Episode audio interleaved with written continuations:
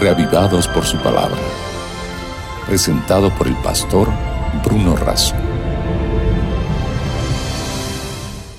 Porque nunca la profecía fue traída por voluntad humana, sino que los santos hombres de Dios hablaron siendo inspirados por el Espíritu Santo.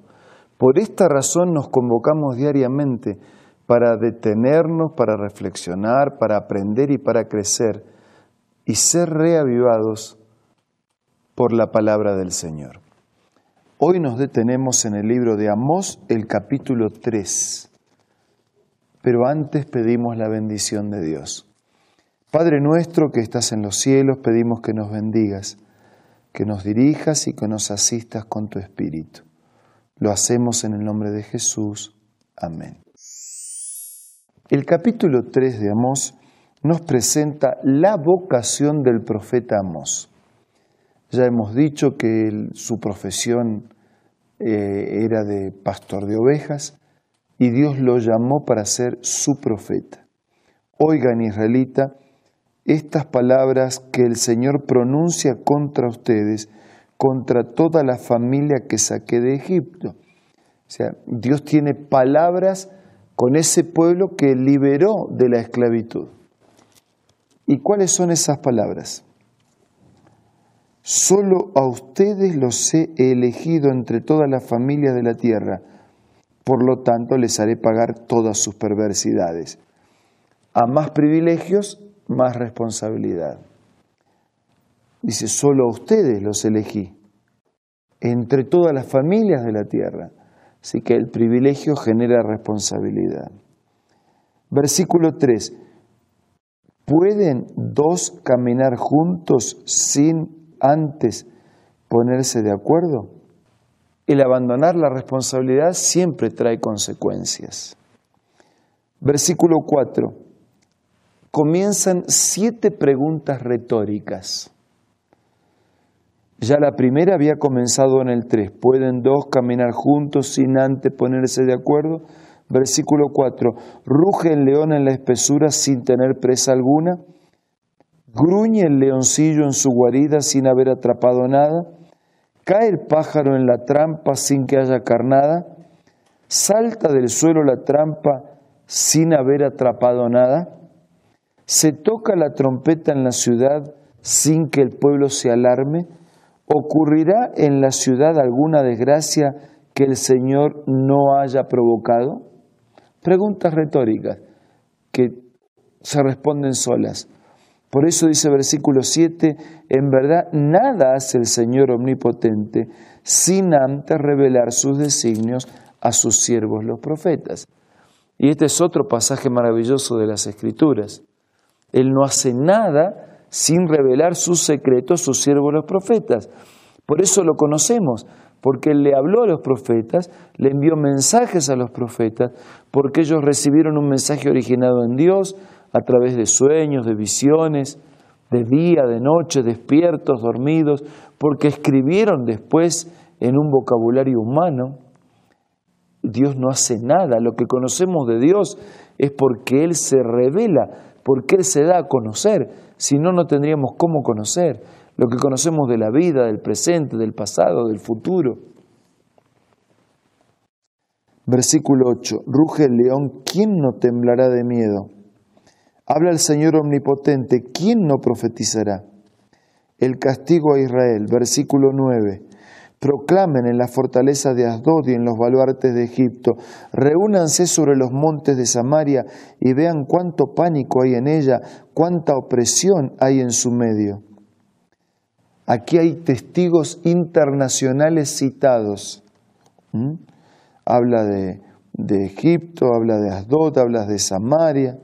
Versículo 10. Los que acumulan en sus fortalezas el fruto de la violencia y el saqueo no saben actuar con rectitud, afirma el Señor.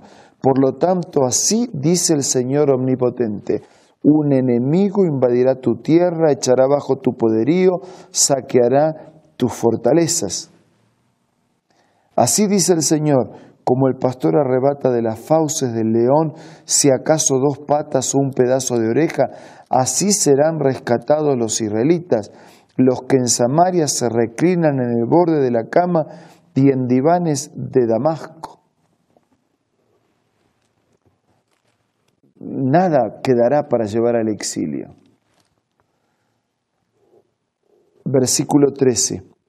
Oigan esto y testifiquen contra el pueblo de Jacob, afirma el Señor omnipotente, el Dios todopoderoso. El día en que haga pagar a Israel sus delitos, destruiré los altares de Betel, los cuernos del altar serán arrancados y caerán por tierra. Derivaré tanto la casa de invierno como la de verano. Serán destruidas las casas adornadas de marfil y serán demolidas muchas mansiones. Otra vez el mismo mensaje. No hay casa de verano, de invierno, no hay mansión, no hay palacio, no hay casa chica, no hay altar de esos dioses en los que ustedes confiaron, no hay cuernos de altar donde se realicen los sacrificios, no hay nadie que pueda oponerse al juicio, a la intervención de Dios, destruyendo el mal, destruyendo el pecado. No hay nada no hay riqueza, no hay opulencia, no hay ejército, no hay poder que pueda contra Dios. Este es el mensaje de este capítulo. Un capítulo breve que nos destaca esa vocación del profeta Amós de transmitir con fidelidad el mensaje recibido. Un mensaje que es de advertencia y de juicio, pero un mensaje que es también un llamado al arrepentimiento. Así como no podemos escapar del juicio de Dios, no tenemos cómo perder sus misericordias si las aceptamos. Y la esencia del capítulo está en el versículo 7. En verdad, nada hace el Señor omnipotente sin antes revelar sus designios a sus siervos los profetas. La palabra de amonestación del juicio la conocemos por la revelación de Dios. Él es el único que conoce el futuro y lo muestra. Y la palabra de amonestación y el llamado a la misericordia lo conocemos por la revelación de Dios.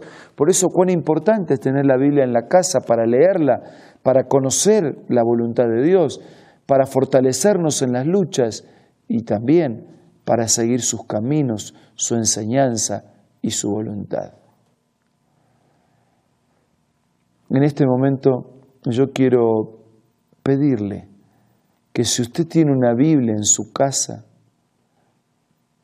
usted tenga una aproximación más cercana y más íntima a la Biblia todos los días. Que no solo escuche este momento de revivados, sino que usted mismo pueda leer el capítulo y otros mensajes de la Biblia, que podamos hacer de la Biblia algo muy cercano a nosotros, porque la Biblia es la palabra de Dios, es la revelación de Dios mostrándonos el futuro, ayudándonos a vivir el presente, explicándonos el pasado y darnos la seguridad que si lo conocemos es porque Él se dio a conocer. Si lo encontramos es porque Él nos buscó primero. Entonces, agradecidos, vamos a comprometernos con este Dios. Y si algunos de ustedes no tienen una Biblia en la casa y quisiera tener, entre en contacto con la radio, con la TV, con Internet, háganos conocer su pedido y sepa que estamos en condiciones, dispuestos a ayudarle para que gratuitamente usted tenga un ejemplar de las Sagradas Escrituras. Ahora vamos a orar.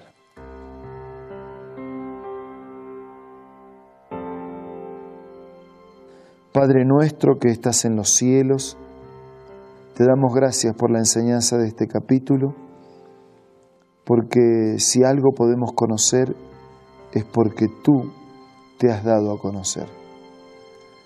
Gracias por los mensajes que advierten del juicio, pero también gracias por tu llamado al arrepentimiento.